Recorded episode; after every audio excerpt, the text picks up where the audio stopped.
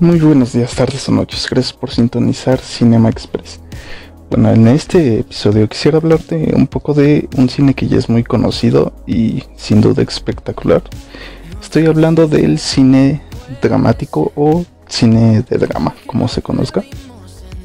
Bueno, empezaré con un poco de su historia. El cine dramático principalmente tuvo su origen en la antigua Grecia. Obviamente no, era cine tal cual, pero de ahí se basa. Y este era una especie de culto hacia un dios que ellos tenían que se llamaba Dionisio. Y este dios era el dios del vino y la alegría, ya que para ellos poseía un carácter muy sagrado, por eso lo adoraban.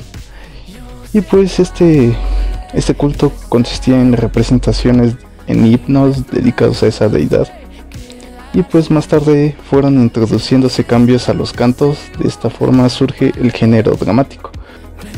Bueno, pues hoy en día el cine dramático es uno de los más reconocidos, ya que se basa en conflictos emocionales. O sea que las historias principalmente juegan un papel muy importante con los sentimientos, ya que incluso hasta nos pueden llegar a, a llegar esas historias a nosotros. Y pues quisiera recomendarte algunas películas de este género y que me gustaron mucho. La primera sería El pianista y pues esta nos narra la historia de un judío que se ve visto en la guerra, en la Segunda Guerra Mundial contra los alemanes o los nazis. Y pues esta película nos narra la historia de cómo este hombre sobrevive durante toda la guerra, pero pues obviamente aprecia escenas muy muy feas, como por ejemplo una que recuerdo es de, de que asesinan a un niño en la, en la calle por robarse un pan y pues él lo trataba de ayudar pero pues fue en vano. Y pues sí esta película sí está recomendada por mí. La segunda sería En busca de la felicidad. Esa me parece que ya la debes de conocer. Y si no la has visto, te la recomiendo. Esta nos narra la historia de, de una pequeña familia que compran una especie de, de aparatos que en ese tiempo les habían dicho que iban a hacer una gran innovación y todo eso. Pero pues resulta que no. Como que los engañaron y entonces esta familia invierte todos sus ahorros, pero al final terminan perdiendo e incluso quedándose pobres. Entonces aquí nos va a narrar la historia de el padre y el hijo, ya que su esposa lo abandona por no poder pagar los gastos y todo eso.